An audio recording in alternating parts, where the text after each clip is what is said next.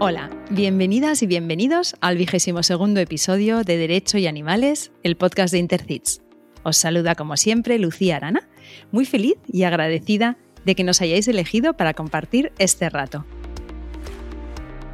Pumba y todo su caso me hizo ver las cosas de otra manera en cuanto sobre todo el tema de las denuncias, de la protección animal y eso, me hizo como eh, que me quitaran una tela que yo tenía delante tapándome los ojos, se derribó un muro en cuanto sobre todo al miedo de que da miedo, es que, es que ya, es que ninguno, a raíz de eso fue como es la forma en la que mejor se va a luchar contra todo tipo de maltrato animal. Entonces, mm, el, caso de Pumba a mí, mm, yo ya lo digo, no porque sea mío, sino porque ha, ha marcado de verdad para mí un antes y un después.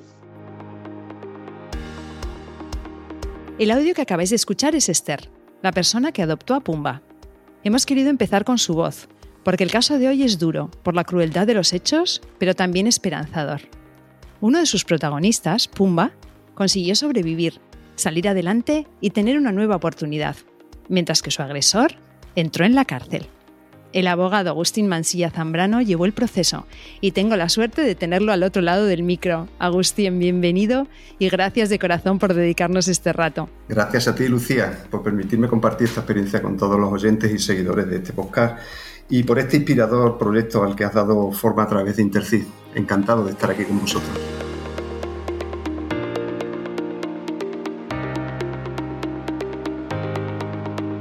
Voy a tratar de resumir un poco tu bio y no va a ser nada fácil porque la verdad es que haces muchas cosas. Eres abogado, criminólogo y psicoanalista, responsable de la sección de Derecho Animal de la Comisión de Formación del Ilustre Colegio de Abogados de Badajoz, presidente de CRIMEX, Asociación de Criminólogos de Extremadura, miembro de Intercits y delegado en España de COPA, la Coordinadora de Profesionales por la Prevención de Abusos. También eres docente, concretamente profesor de Derecho Animal en el Máster de Acceso a la Abogacía de la Universidad de Extremadura profesor en el posgrado en Derecho de los Animales de la Facultad de Derecho en la Universidad de Lisboa y profesor en el curso de especialización de Derecho Animal del Ilustre Colegio de la Abogacía de Barcelona. Bueno, tu implicación por los animales está presente en toda tu trayectoria. Así, por ejemplo, eres miembro de Empty Cages, la Asociación Portuguesa y Española de Derecho Animal, y colaboras desde hace una década como abogado pro bono con la Asociación de Defensa de los Animales Adana Badajoz. Y vamos a poner, si te parece, los enlaces a todas estas asociaciones en las notas del programa. Además, eres conferenciante habitual y también invitado en los medios de comunicación para hablar de temas como la violencia, el derecho animal o el psicoanálisis. Agustín, vamos a empezar por lo más reciente y lo que toca. ¿Cómo estás viviendo la pandemia? ¿Cómo está siendo esta segunda ola? Cuéntanos. Bueno, pues la verdad es que pensaba que se iba a llevar peor, ¿no? Una situación como la que estamos viviendo, pero Estoy bastante bien porque además eh, ahora he tenido tiempo para, profundizar en determinados temas, determinados asuntos que a mí me interesan mucho, como es todo el mundo este de las psiques y que lleva a las personas a comportarse de la manera que se comportan. Así que en cierto modo también tengo que agradecer a este 2020 que me haya dado la posibilidad de, poder profundizar en esas materias también. O, sea que nos ha puesto a todos un poco al límite y tú estás disfrutando observándolo, ¿no? digámoslo así, sí. Cuéntanos un poco, Agustín, ¿cómo, ¿cómo es que has llegado hasta aquí? Es decir, cuando eras, cuando eras pequeño, ¿con qué soñabas? Yo cuando era pequeño, la verdad que es un poco, un poco complicado. ¿Por qué? Porque yo nací y crecí en un, en un barrio pues bastante eh, conflictivo, ¿no? Era un, barrio muy pobre, un barrio obrero en el que la violencia estaba presente pues en mi día a día prácticamente. Eh, ¿Con qué soñaba? Pues prácticamente con sobrevivir cada día. Suena duro, pero para un niño era así vivir en aquello. A lo mejor quien me escuche dice que estoy exagerando, no, pero yo hablo desde la perspectiva, desde la mente de, de un niño, ¿no? Eh, sí, la verdad es que viví, o sea, convivía con mucha violencia y sobre todo también el tema de los animales. Era ver constantemente violencia hacia ellos, eh, maltrato, eh, bueno, pues asesinatos de, animales mm, prácticamente a diario. Entonces era bastante, bastante duro. Y yo con lo que soñaba era con sobrevivir, poder llegar a, adulto y de esa manera sentirme más seguro. pero bueno, tuve la gran suerte de, tener una familia que nada tenía que ver con, con, ese entorno en el que más o menos crecí y, era es una familia pues muy sensible en todo el tema con los animales y el respeto hacia las demás personas. Y eso pues me llevó también a, tener esa perspectiva de, ponerme en el lugar también de, pues de esas personas que, que, lo pasaban mal, que sentían ese miedo y de esos animales que sufrían pues prácticamente a diario. Y es por ahí por donde llegas al mundo del derecho, me imagino, ¿no? Un poco por buscar justicia o... Lo podemos llamar así, lo, podemos llamar, lo podemos llamar justicia, ¿no?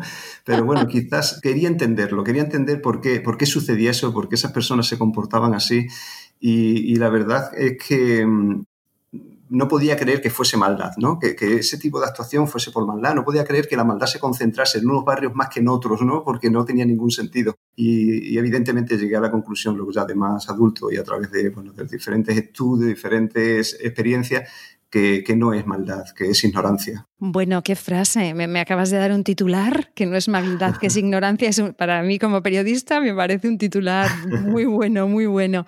Agustín, yo siempre os pregunto por vuestras vocaciones secretas, ¿no? Pero tú ya, la verdad es que como haces tantas cosas, pero imagínate que ahora tienes que cambiar por completo de vida y puedes hacer lo que quieras. ¿Qué, qué es lo que harías? Pues prácticamente ninguna, porque todas las que he querido ejercer las he ejercido y las sigo ejerciendo, ¿no? Entonces, en ese sentido, pues no, no tengo ninguna así que, que, quisiera cambiar por completo o que quisiera ejercer, ¿no? Porque la que estoy ejerciendo en la actualidad, como es la psicoterapia o como es el, el derecho, la verdad es que, que lo hago diario, que, que, me hace muy feliz y que me, me, llena completamente. Por tanto, tengo la gran suerte y la gran fortuna de poder decir que lo, lo que lo que hago es lo que realmente quiero hacer. ¡Wow! ¡Qué maravilla! ¡Qué bien! ¡Qué bien! Yo, yo también, ¿eh? Yo también. La verdad se te que sí. Se te nota, sí. sí. Sí, sí, totalmente. Oye, Agustini, nos has contado que desde luego el tema de los animales ya te viene desde niño. ¿Hubo algún animal en concreto que te inspirase o alguna persona que te inspirase en este sentido? A ver, Hubo mucho, muchos animales y muchas personas que me inspiraron en este sentido. Hubo muchos animales, ¿por qué? Porque mi infancia prácticamente se puede llamar gato. Toda mi infancia está rodeado de gatos. En mi casa siempre ha habido gatos, algún que otro perro también, pero sobre todo gatos. Y a mí el, el gato es un animal que me fascina, es un animal al que admiro tremendamente porque me parece que tiene una inteligencia emocional tremenda que, que, bueno, que a ver si alguna vez el ser humano es capaz de alcanzar, aunque sea un poquito ese, de esa inteligencia emocional que tiene el gato, ¿no? Y al igual que el perro, pero bueno, el, gato en este caso es que lo conozco aún más que al perro y, ya digo, me fascina. Entonces, para mí mi inspiración quizás fuese el gato desde que era pequeño. Ahora bien, lo que he dicho antes, ¿no? Como he dicho antes, tiene la gran suerte también de contar con una familia que siempre ha tenido sensibilidad pues de cara hacia los animales y también con, las personas. Y eso, pues, en cierto modo me ayudó bastante a, a bueno, pues, a, a inspirarme, ¿no?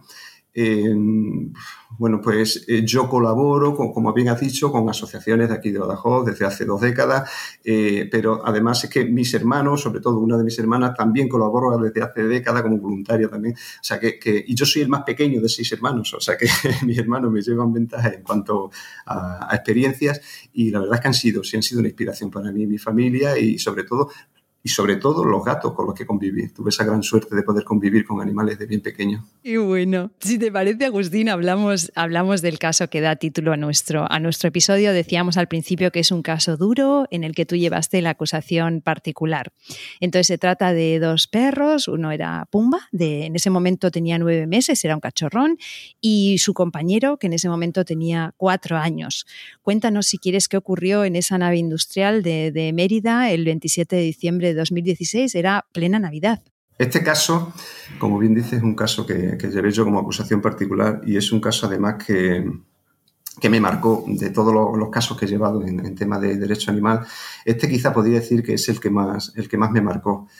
Bueno, aparte de la dureza de, de, de los hechos, eh, por cómo se desarrolló y por las circunstancias también y, y por la presencia precisamente de un menor de edad. ¿no? Eso tiene mucho que ver con lo que he comentado antes de, mi infancia. O sea, de alguna manera me, trasladó a, mi infancia cuando, cuando conocí de este, este caso. Eh, realmente este asunto eh, fue muy especial. Fue muy especial, pero por todo, por cómo se dio desde un principio, por cómo se desarrolló todo el procedimiento y sobre todo por cómo terminó también el procedimiento. ¿no? Eh, fue un, caso muy especial para mí. En este caso, como bien dice, se produjo un, un 27 de diciembre del 2016, o sea, en plenas Navidades, eh, un, vecino de allí de la, ciudad de Mérida, que iba en su coche acompañado de, su madre, pues eh, vio en un momento dado como un señor se bajaba de un coche en compañía de un menor de edad y llevaba arrastrando a, do, a dos perros y lo introducía en el interior de una nave abandonada. Em, esto le llamó la atención a este, a este hombre que detuvo su vehículo a una distancia prudencial para no ser descubierto y, em, observó cómo, cómo, se desarrollaron los acontecimientos. En vista de que él sospechaba mucho de que introdujera arrastrando a la fuerza a dos, a dos perros en, la nave, pues llamó a la policía, avisó a la Policía Nacional y permaneció allí hasta que se personó la Policía Nacional.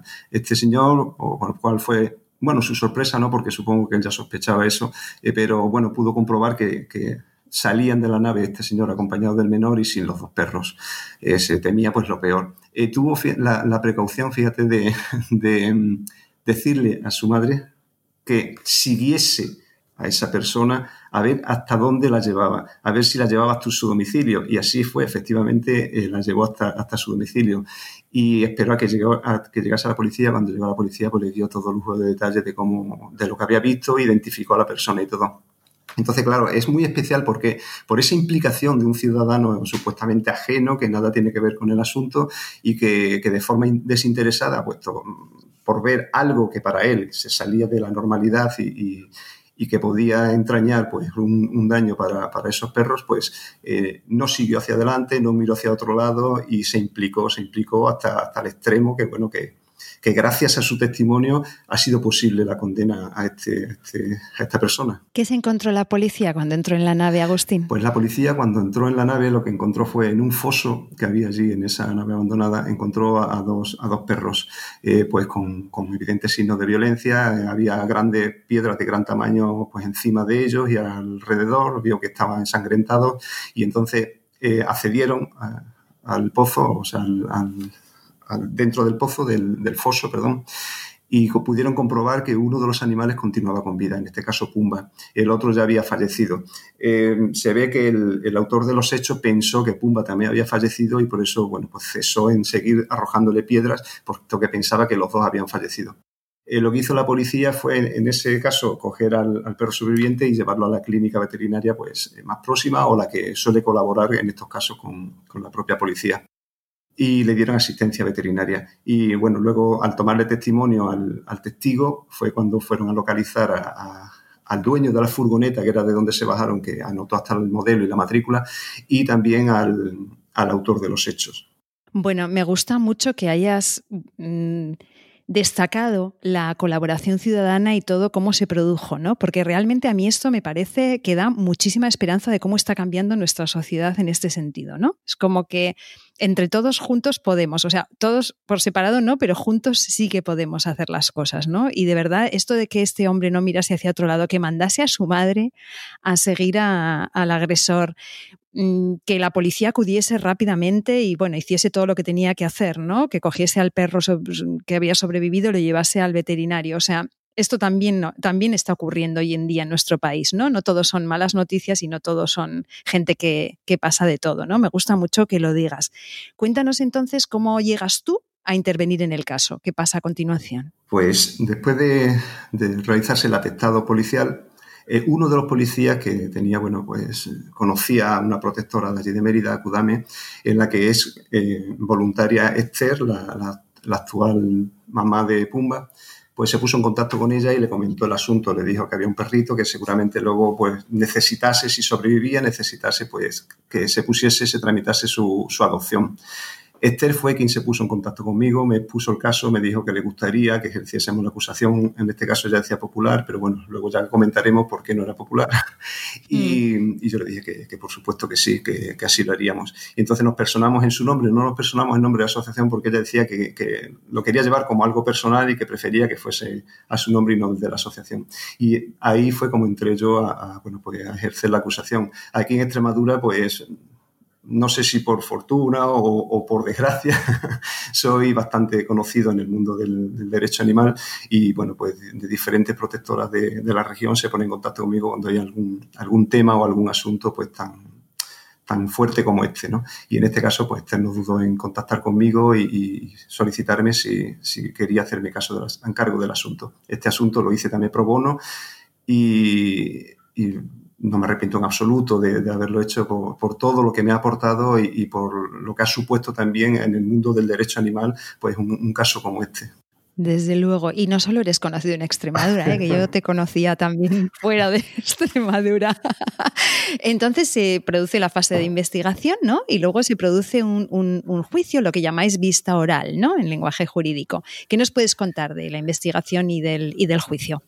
A ver, la fase de instrucción, nosotros cuando, cuando nos personamos ya había transcurrido desde que se inició, desde que se abrieron las diligencias, diligencias preliminares, las diligencias previas, perdón, eh, nos personamos pues prácticamente tres meses después por una serie de, bueno, de vicisitudes, por una, una serie de, de cuestiones eh, que, bueno, fuera del ámbito judicial. Bueno, no, nos personamos cuando todavía estaba abierta la causa. Yo me puse en contacto con el Ministerio Público, el Ministerio Fiscal, para ver cómo llevaban el asunto. Me estuvieron comentando, me, estuvo informando y entonces ahí fue cuando ya decidí personarme. Cuando me personé, pues prácticamente la instrucción ya se había llevado a cabo, puesto que la instrucción consistió básicamente en informes del, veterinario. Eh, consistió también en toma de declaración de la propietaria, la titular de, los dos animales, así como del hermano y la cuñada de esta, que fueron los que llevaron en su furgoneta a este individuo con su hijo eh, para, como ellos decían, deshacerse de los perros. O sea, le piden el favor a este individuo de que se deshiciera de sus perros. Exactamente. Al parecer, esta, esta persona no quería continuar con, los dos perros, con los dos animales, y entonces el hermano le dijo, no te preocupes, yo conozco un amigo que él se encarga de ellos. Ella decía que, por supuesto, que jamás pensó que él fuera a darle ese final a los perros, que ella se pensaba que lo que iba a hacer era cogerlo y entregárselo a alguien. Ellos hablaban que se lo iban a dar a un cazador para su reala, eh, dieron diferentes versiones, pero bueno, la verdad es que en el juicio oral se le desmontó todo y, se, se, le vio la mentira, ¿no?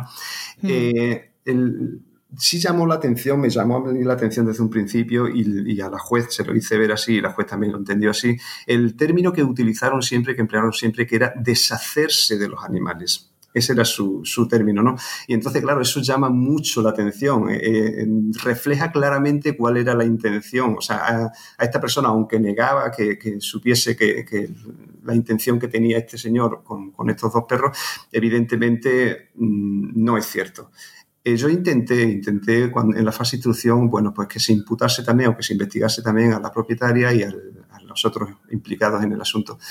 Pero mm, entendíamos luego que, lo, conveniente era ir contra el autor material de los hechos, puesto que en el otro caso, aunque no me cabe la menor duda de que de alguna manera conocían cuál era la intención de este señor, bueno, pues era muy difícil de acreditar ese conocimiento, ¿no? Esa, eh, que eran conscientes de ello, ¿no? Entonces, bueno, pues optamos por ir contra el autor material de, los hechos y de, todas formas tener a, las otras personas pues como testigos también ¿no? de, la causa. En caso de que se hubieran llevado como investigados, pues probablemente se hubiera complicado un poco el tema porque hubieran tenido derecho a, no declarar o derecho a mentir, ¿no?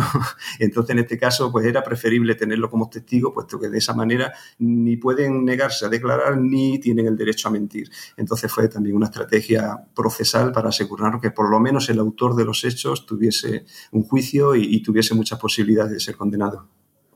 en, el propio juicio eh, fue un juicio larguísimo, muy largo, muy, muy, muy, muy, muy, muy peleado.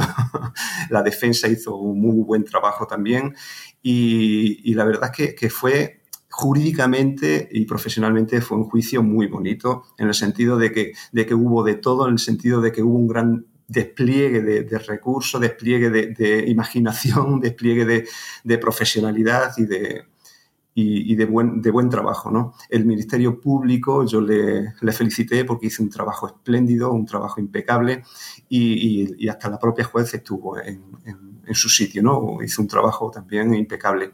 Eh, e incluso el propio testigo del que hablamos antes también eh, declaró, además declaró ocultando su, su aspecto, o sea, eh, fue un testigo oculto, puesto que manifestaba que sentía pues, pues miedo a, ser identificado físicamente por el acusado por, posible, por miedo a posibles represalias. ¿no?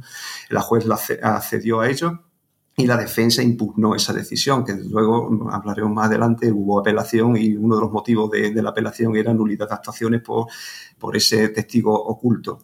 Em, durante el juicio, eh, incluso las propias asociaciones los representantes de las asociaciones de defensa de los animales que allí estuvieron presentes, estuvieron presentes también entre el público, eh, miembros del, cuerpo policía, de los que actuaron, gente que le interesaba el, asunto, incluso de, del mundo también jurídico estuvieron allí presentes como, como público. Y incluso me hizo gracia la anécdota de cuando salíamos del juicio, las propias representantes de la Asociación de Defensa de los Animales que estuvieron presentes decían, es que el juicio ha sido tan intenso, tan interesante, que incluso un momento dudaba de si este señor lo había hecho.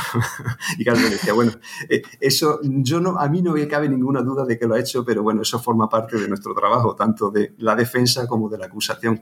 Fue un juicio en ese sentido bastante, a quien le guste el, tema de, de, judicial, pues fue muy, muy interesante y muy, muy bonito en ese sentido. Bueno, ya lo dice Esther en el testimonio que hemos escuchado al inicio, que para ella hubo un antes y un después también en este sentido, ¿no? en, el, sentido del, del, tema judicial y de las denuncias. Entonces, se dicta sentencia finalmente y es una sentencia que también es interesante por varios motivos, ¿no? Vamos a ver si te parece, pues comentándolos un poco en detalle. Lo primero mm, es el concurso de delitos en lugar de delito continuado. Explica para los que no son juristas qué es esto, qué son estos términos y por qué se aplicó aquí. A ver, en el concurso de delitos se aplica una, condena por cada delito. O sea, en este caso dos, perros, dos animales, dos delitos. Sin embargo, en el delito continuado lo que se hace es, eh, con independencia del número de, víctimas que haya, se aplica, se, condena por un solo delito, solo que con una pena más grave, con la pena superior en, grado. Eh, claro, ¿qué es lo que sucede en estos casos? Pues que normalmente en los delitos de maltrato animal la jurisprudencia viene aplicando el delito continuado. Si las víctimas son, da igual que la víctima sea una, bueno, una no, da igual que sean dos o que sean 40 las víctimas, como otro caso que tuve en, la localidad de Don Benito, en el que había 37 perros eh, maltratados y se aplicó el delito continuado. O sea, daba igual que fuesen 37 perros que hubiesen sido dos perros. El resultado en la condena hubiese sido el mismo. Claro, en este caso no. En este caso se aplicó dos delitos de maltrato animal, uno de ellos con resultado de muerte.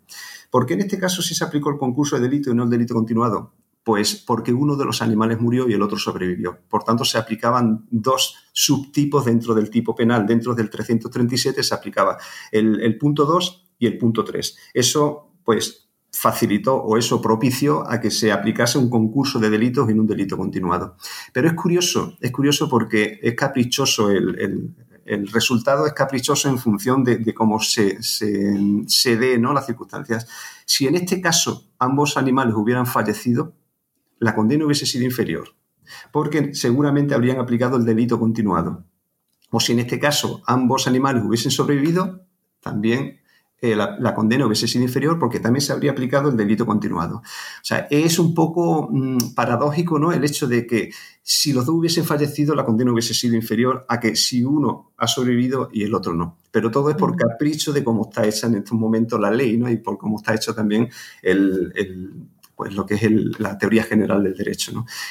Eh, entiendo que eso es algo que hay que modificar, hay que cambiar, porque eh, puede darse esa descabellada situación en la que eh, en este caso uno sobrevive otro muere, tenga dos condenas y en el caso de que los dos hubieran fallecido hubiera habido una sola condena, que hubiese sido también inferior los meses de prisión.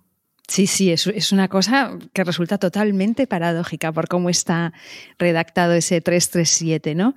Bueno, entonces, eh, otro punto interesante que comentabas es la calificación jurídica de la acusación. A ver, explícanos qué es esto. Dices que la defensa pretendía que fuese considerada acusación popular, pero que finalmente fue acusación particular, como vosotros pedíais. Explícanos.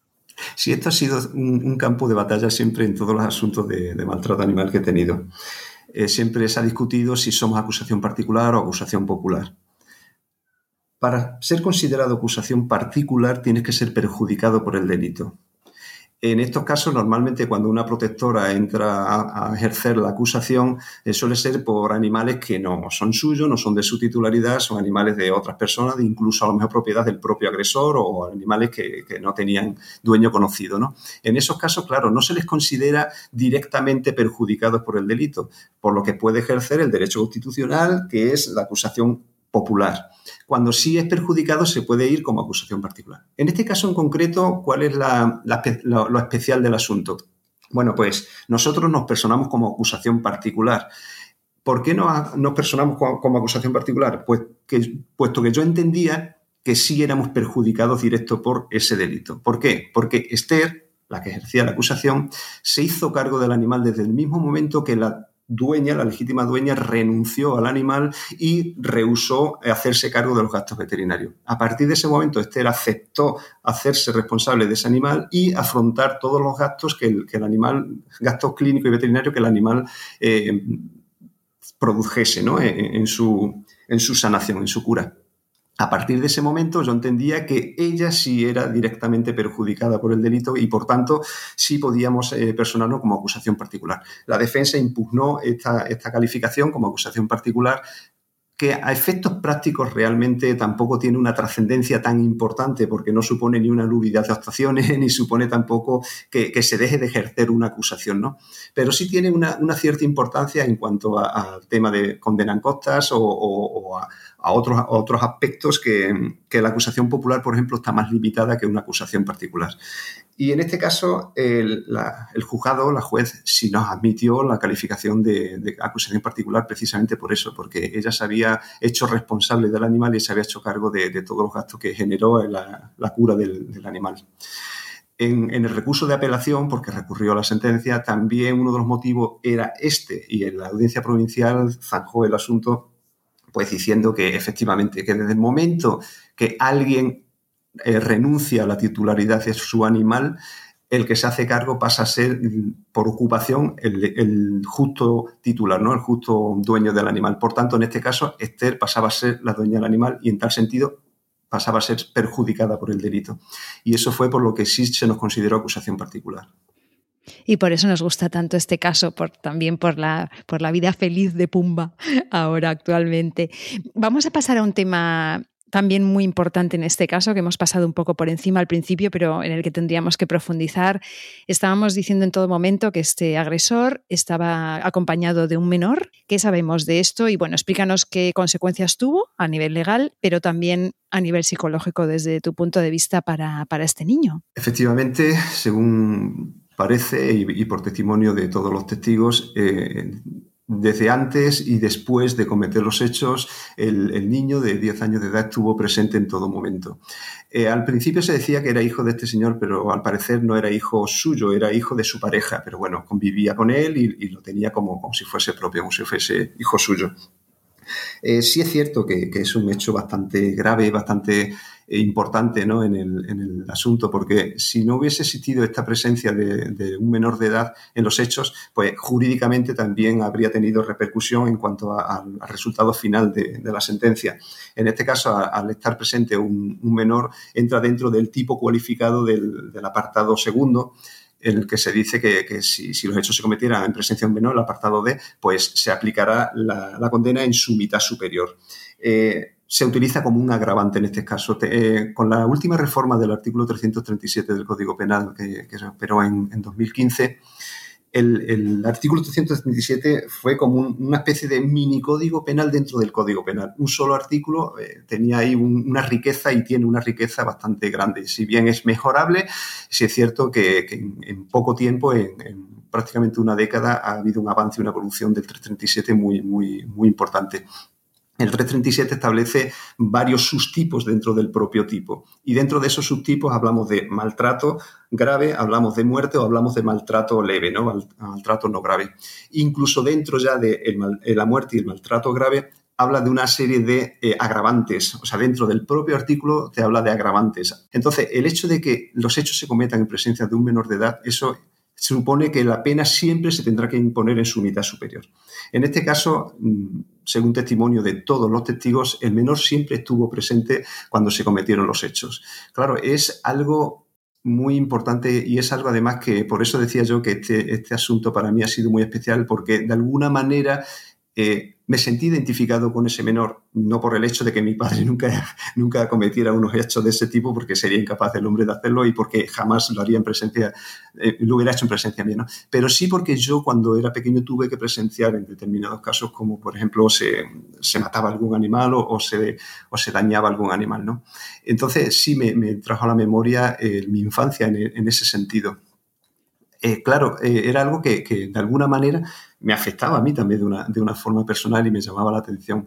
Eh, no se le quitaba de la cabeza esa idea de que el niño hubiera tenido que ser testigo de, todo lo que sucedió. El testigo, hablando con él, comentaba, o, cuando le pregunté en, el juicio, le pregunté que si, que si notó en el, en el, menor algún gesto, alguna actitud que le llamase la atención de alguna manera. Y lo que decía este señor es que cuando salió el niño se le veía pues visiblemente y sensiblemente afectado y que el, autor de los hechos le daba así como golpes en la espalda con la, mano, como de alguna manera animándolo, como diciéndole, de hecho decía él, el testigo decía que le decía, ves como, como no ha sido para tanto o algo así, algo, algo similar le decía. Y entonces, claro, eh, el hecho de que, ese menor presenciase un acto de violencia por alguien que es su referente, como en este caso su padrastro, pues es muy, muy, muy importante en, el desarrollo emocional de, ese menor. Está, de alguna manera, si bien decía el testigo que, se veía sensiblemente afectado, de alguna manera eh, está normalizando un, acto, un gesto violento que, ningún menor de edad debería tomar como algo, algo normal. Y sobre todo, eh, la sensación o, la, enseñanza a, ese menor de que, eh, llamémoslo así, los problemas se solucionan de esa manera, ¿no? Si alguien se quiere deshacer de sus animales, esa es la manera de hacerlo. Pues es una, educación o, es una formación, una información bastante negativa para, el desarrollo emocional de ese, menor. ¿Qué es lo que sucede cuando el, el, niño, lógicamente, habrá sido consciente de que a su padre o a su padrastro él ha sido enjuiciado, ha sido condenado y ha ingresado en prisión. Eso es algo que también lo tuve muy presente cuando estuvimos en, la fase de ejecución de sentencia, en la ejecutoria, cuando estuvimos también trabajando para solicitar que no se le suspendiese el cumplimiento de la pena privativa de libertad y que ingresase en prisión por, estos hechos. Y ahí lo tuve muy presente también porque también me rondaba por la cabeza si era conveniente o no conveniente de que ingresase en prisión, que, de qué manera podría afectar al menor, el, que, el ver a su padrastro en, en prisión por un hecho así. Y, de alguna manera, bueno, eh, no vamos a decir que es positivo para el menor, pero de alguna manera también es una manera de contrarrestar esa información que de alguna manera recibió el, menor de edad de que eso es una, una forma aceptable de deshacerse, como ellos decían, de los animales y que entienda que hay unas consecuencias legales y que socialmente eso no está admitido y que está, totalmente rechazado. ¿no?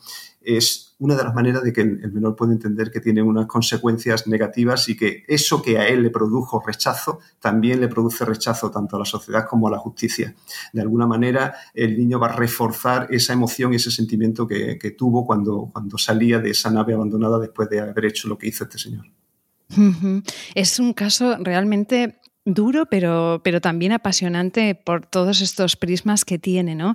Realmente yo quiero recordar que este niño de 10 años lo que hizo fue ver cómo apedreaban en un foso de dos metros a dos perros hasta la muerte. O sea, esto significa que los perros intentarían salir, que, o sea, es una escena de extrema crueldad. Y a mí no me gusta hablar de cosas de extrema crueldad y tampoco en el podcast, pero sí quiero dejar claro lo que pasó. O sea, realmente lo que este niño em, fue testigo no fue un accidente desgraciado, ¿no? Fue un acto de extrema crueldad y, y es así, ¿no? Entonces, bueno, gracias a toda esta labor que comentabas, la sentencia es finalmente de 27 meses de prisión por la comisión de dos delitos de maltrato animal, como decíamos antes, ¿verdad? Lo que unido al hecho de que el acusado tenía antecedentes penales significa que entró en la cárcel. Entonces, antes comentabas que apelaron por el tema de la acusación popular y particular. Hubo apelación, nos has adelantado un poquito sobre esto. Explícanos un poco más, ¿qué ocurrió con la apelación? Pues en la apelación ellos básicamente alegaron tres motivos para, apelar. Uno era, eh, pedían nulidad de actuaciones porque se le había denegado una prueba que solicitaron, que eran unas testificales en el acto de la vista de juicio oral. Eh, una de ellas era un veterinario al que al parecer este señor llevaba un perro que él tiene y claro, la intención, yo pregunté y el fiscal también preguntó qué conocimiento tenía este, este veterinario que pudiera arrojar luz a este procedimiento, ¿no? a, esta caso, a este caso.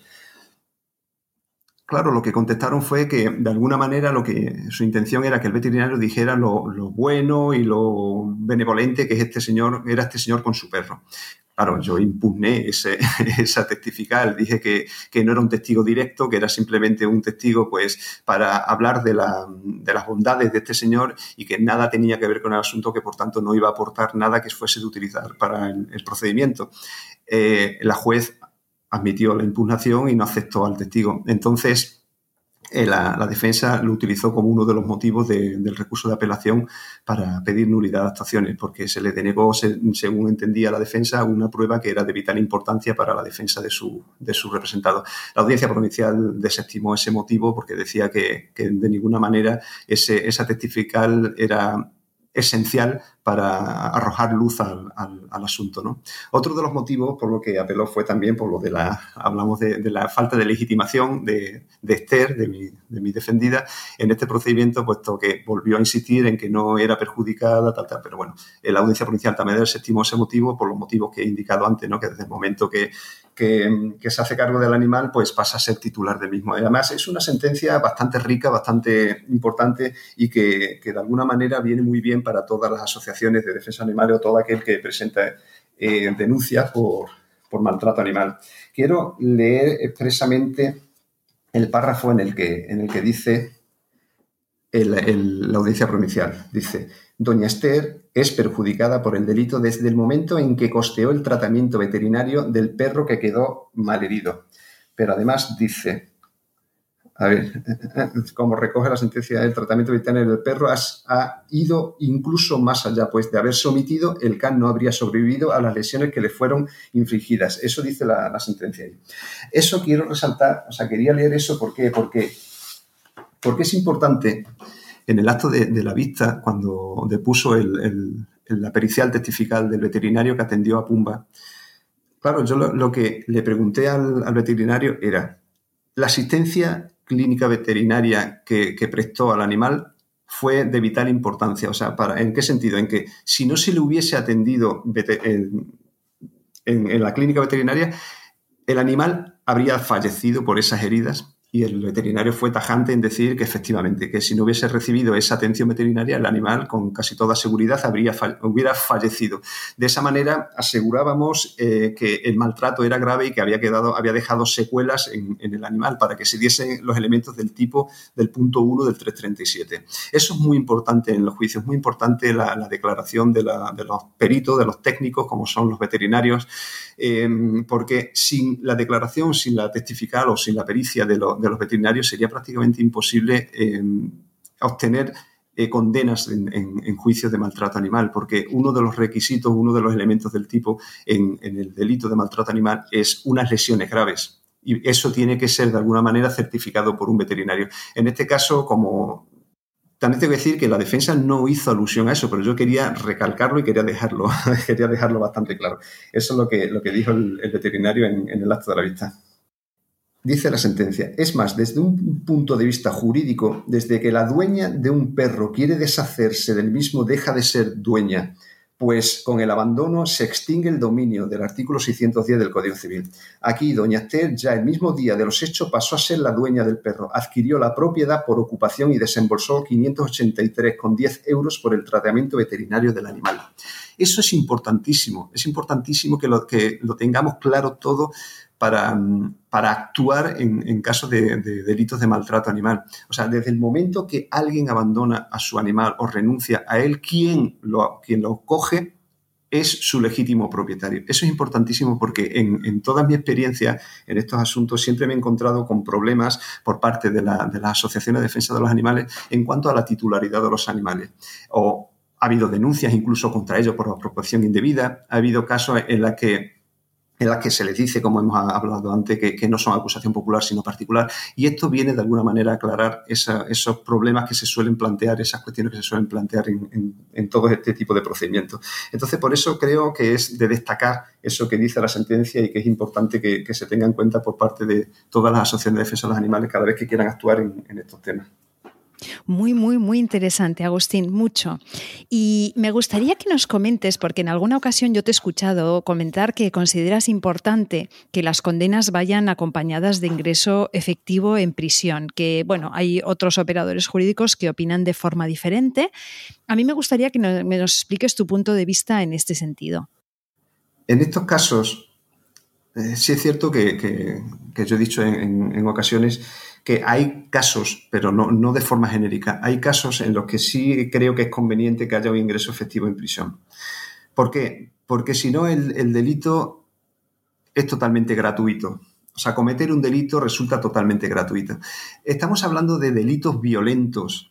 La propia, el propio Código Penal y la propia jurisprudencia en materia penal dice que cuando se, concede el beneficio de, la, suspensión del cumplimiento de la pena privativa de libertad, tiene que darse una serie de requisitos, tiene que darse una serie de requisitos para, para que el juez pueda eh, aplicarla. Hay que decir que es algo discrecional por parte del juez. El juez ni está obligado a, darla ni, tiene por qué negarla. O sea, es a criterio del juez. Antes no, antes de la reforma del Código Penal, si se cumplían los requisitos, el juez de alguna manera estaba obligado a conceder el beneficio de la suspensión de la pena privativa de libertad. Ahora no, ahora queda a discreción del juez. El juez es el que va a decidir, o la juez son los que van a decidir si suspenden o no suspenden en función de la de las propias circunstancias del, delito, ¿no? del caso en, concreto. Yo digo que, en la mayoría de los casos en tema de maltrato animal es conveniente un ingreso efectivo de, en prisión por parte de los autores porque se trata, no deja de tratarse de delitos violentos y en todos los delitos violentos, siempre que haya una violencia y sobre todo si es una violencia importante, debería haber un, un ingreso en efectivo en prisión para que nunca la violencia sea gratuita, para que nunca la violencia quede de alguna manera impune. Porque, claro, en, un delito de maltrato animal, cuando la condena es inferior a dos años, porque estamos hablando que si es maltrato, la pena máxima es un año, y si es muerte, la pena máxima es un año y medio, eh, estamos hablando que en ese caso nunca se daría un ingreso efectivo en prisión por parte del, condenado si no cuenta con antecedentes penales, si la pena no supera los dos años. ¿no? Claro, en esos casos como si dijéramos todo el mundo aquí en este país tendría la oportunidad de maltratar o matar a un animal una vez en su vida o a cada X tiempo cuando se cancela su antecedente en su vida. Le sale gratuito. ¿Por qué? Porque aunque tenga una condena de prisión, eh, en la práctica no significa tampoco nada. Y cuidado cuando digo esto, algunos se me echarán encima, sobre todo compañeras juristas, y dirán que como que no, que una condena siempre es una condena. Sí, pero efectos prácticos, incluso efectos sociales, no significa nada porque lo que siempre escucho por parte de, la opinión pública, por parte de los ciudadanos, en este caso de ciudadanos que son que tienen esa sensibilidad hacia los animales o, los llamados animalistas, ¿no? Que a mí no me gusta ese término, pero bueno, en ese, en ese mundo siempre escucho eh, esa desazón, siempre veo esa desazón, siempre veo ese desánimo de decir, pues vaya, pues vaya.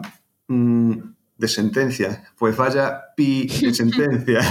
o sea, eso es lo que siempre escucho, ¿no? Siempre escucho, pues qué poco es, pues eso no vale para nada, pues si este, esta persona está en la calle, si no le ha pasado nada, si no ha tenido ninguna consecuencia, ya no solo por el propio autor, sino el mensaje que se le transmite a la sociedad. Cuando alguien comete un delito y de cara al público, no le ocurre nada, no le ocurre nada. Y vuelvo a decir, estoy hablando desde un punto de vista social, no estoy hablando desde un punto de vista jurídico. Jurídicamente tiene una condena, eso no lo voy a discutir. Pero socialmente a esta persona no le ocurre nada, entre comillas. Estoy haciendo el gesto, pero no se me ve porque es radio. no le ocurre nada desde un punto de vista social. Claro, en esos casos ya no solo por el propio autor que ha cometido un delito violento, que sí debería ingresar efectivamente en prisión, sino también de cara al resto de la sociedad. Si tiene que ser algo ejemplarizante, si tiene que ser algo también que, le, mande un mensaje a la sociedad diciendo, miren ustedes, no vamos a consentir ningún tipo de violencia, se hace necesario que haya un ingreso efectivo en prisión. Yo soy de la opinión de que todo delito violento y sobre todo cuando entrañe una violencia pues extrema, por muy escasa que sea la condena, sí debería haber un ingreso efectivo en prisión aunque sea inferior a dos años y no cuente con antecedentes. Eh, es lo que sucedió con el caso el del caballo de Mallorca, no me acuerdo el nombre del caballo. Sorki. Es algo como sucedió en Mallorca. La, condena fue inferior a los dos años, no tenía antecedentes y, sin embargo, la juez decretó su ingreso en prisión, aunque la audiencia luego revocó esa decisión y lo puso en libertad. Pero ingresó efectivamente en prisión. ¿Por qué? Porque la juez entendía que, aunque se diesen los requisitos del, artículo 81 para eh, suspenderle la, la, pena privativa de libertad, ella entendía que había sido de una violencia tan extrema que este señor merecía ingresar en prisión. Pues Eso es lo que yo me refiero en estos casos. Cuando es un delito que no ha habido una violencia gratuita, que no ha habido una violencia excesiva, extrema, pues entiendo que a lo mejor eh, la prisión es excesiva cuando ha sido la primera vez que lo hace, cuando a lo mejor era eh, ignorante en cuanto a lo, que, a lo que realmente estaba haciendo, pues soy partidario de una segunda oportunidad, pero hay otros casos en los que es consciente del mal que está haciendo, es consciente del daño que está haciendo, es consciente de que está cometiendo un delito violento y aún así disfruta haciéndose violento. Esto me, trae a la memoria el primer asunto mm, que llevé yo de maltrato animal, que fue muy, muy grave, el caso Snauzi, en este caso yo lo llamo caso Fito, el, caso de, los cachorros mutilados en, en Badajoz en el año 2009 en ese, en ese caso, pues hubo también una violencia extrema, un sadismo. El, autor de los hechos lo hizo por puro disfrute de lo que estaba haciendo. O sea, fue totalmente gratuito, no tenía ningún motivo, porque en este caso, en el caso de Pumba, incluso podríamos decir, bueno, eh, este señor quiso hacerle un favor a otras personas deshaciéndose de los animales que ya no querían esta persona. Podemos incluso decir eso, ¿no? Pero claro, en aquel caso, en aquel asunto, estamos hablando de alguien que fue expresamente a por dos cachorros a la perrera, a la perrera municipal, que había ido a por más, pero en este caso eran dos cachorros, se los llevó a su casa y comenzó a mutilarlos por pura diversión. Entonces, claro, ahí en esos casos es donde yo digo, sí debería haber un ingreso efectivo en prisión, aunque la condena sean tres meses, aunque la condena sean nueve meses o, 16 meses, sí debería haber un ingreso efectivo en prisión.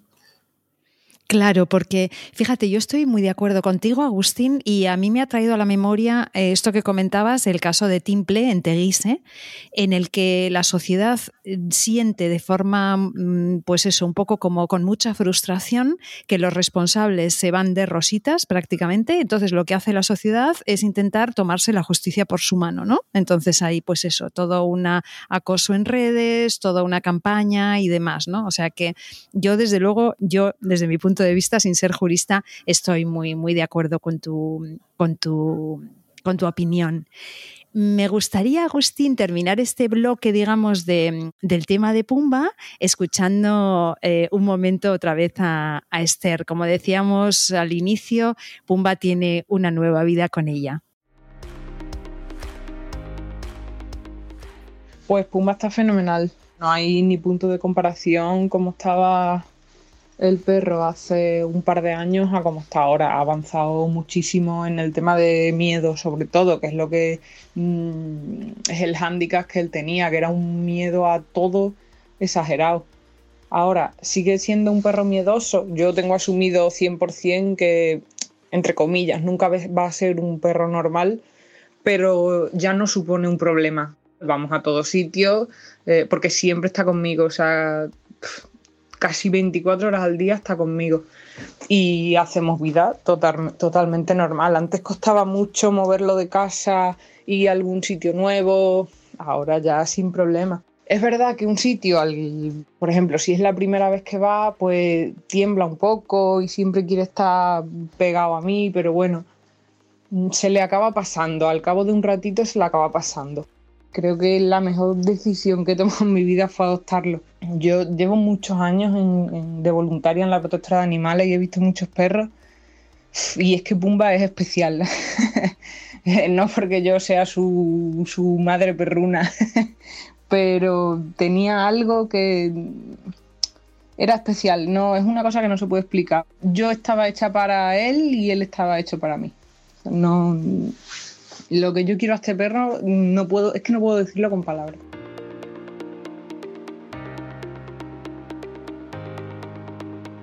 Bueno, Agustín, tú como gran conocedor de la situación de, los animales en España, que has dicho que te conocen en, Extremadura, pero te conocemos en todas partes, ¿qué, consejo, ¿qué consejo darías a todas aquellas personas que quieran ayudar a los animales? Pues no sé, desde, desde cualquier ámbito.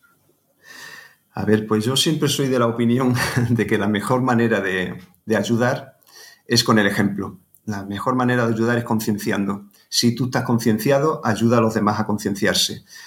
Em, hay muchas maneras, desde hacerte vegetariano, hacerte vegano, desde mm, hacerte voluntario, desde hay muchas maneras, pero para mí la mejor de todas es predicar con el ejemplo. No hay mejor manera de, transmitir una enseñanza, una doctrina, un, mensaje que haciéndolo con tu propio ejemplo, ¿no?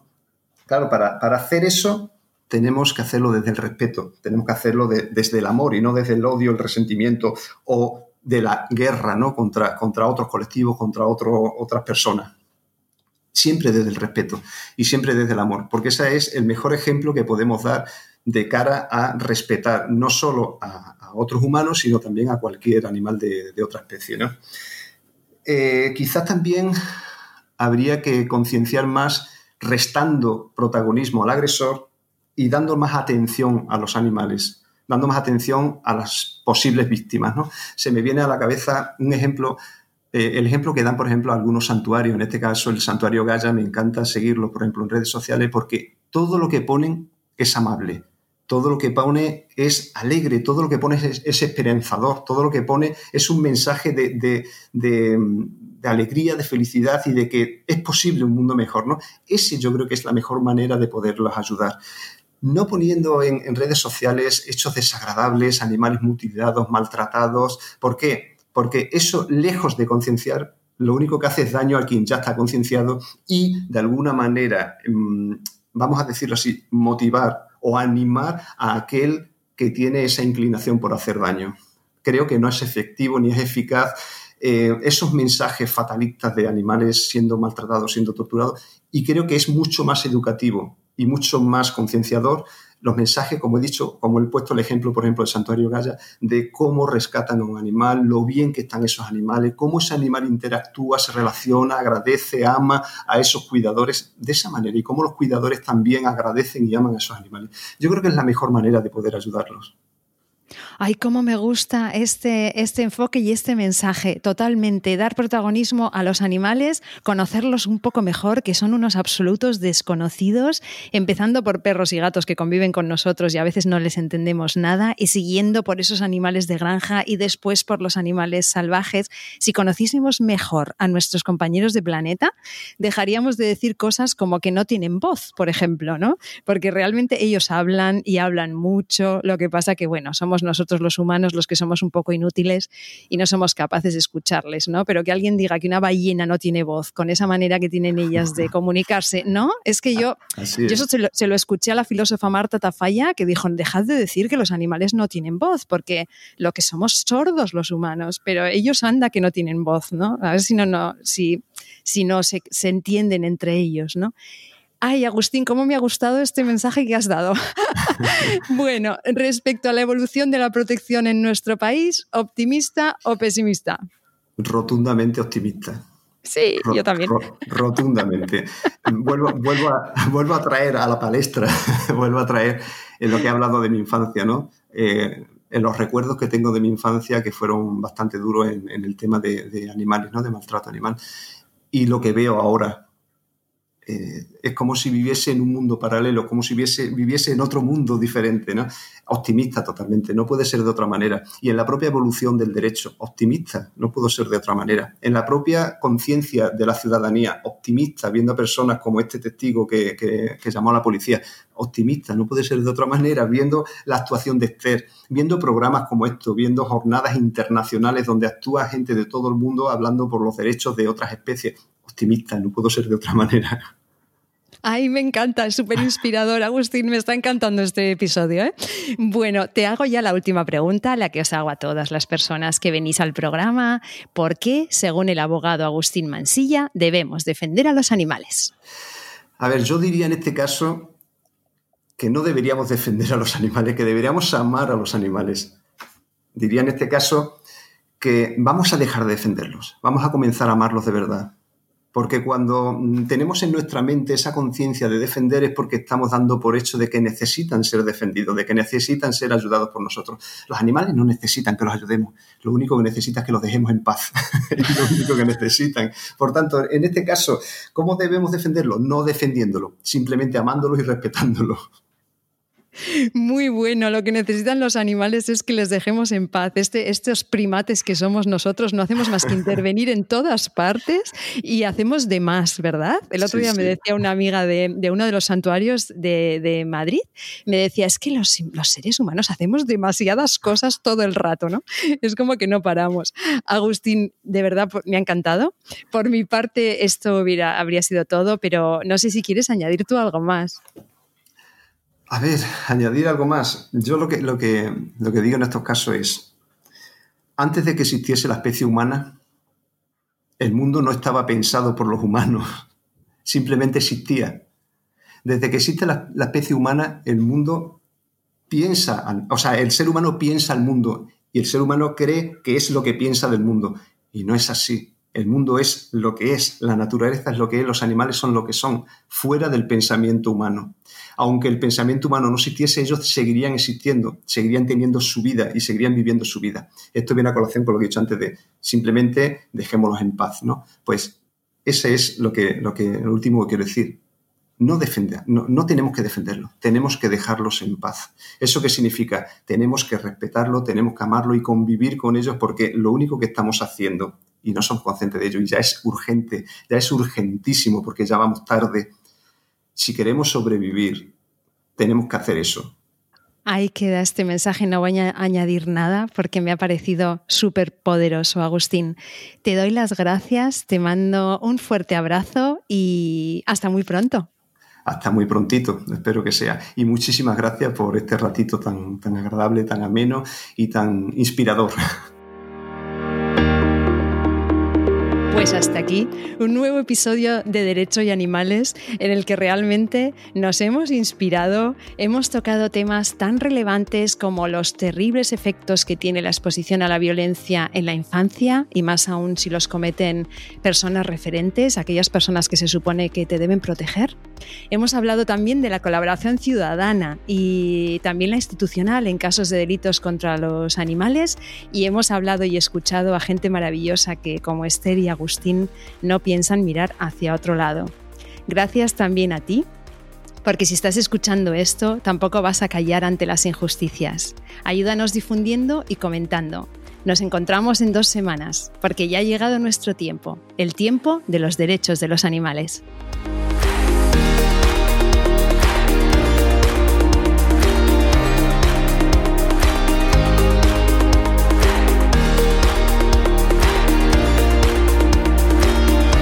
Podcast te agradece haber elegido este podcast.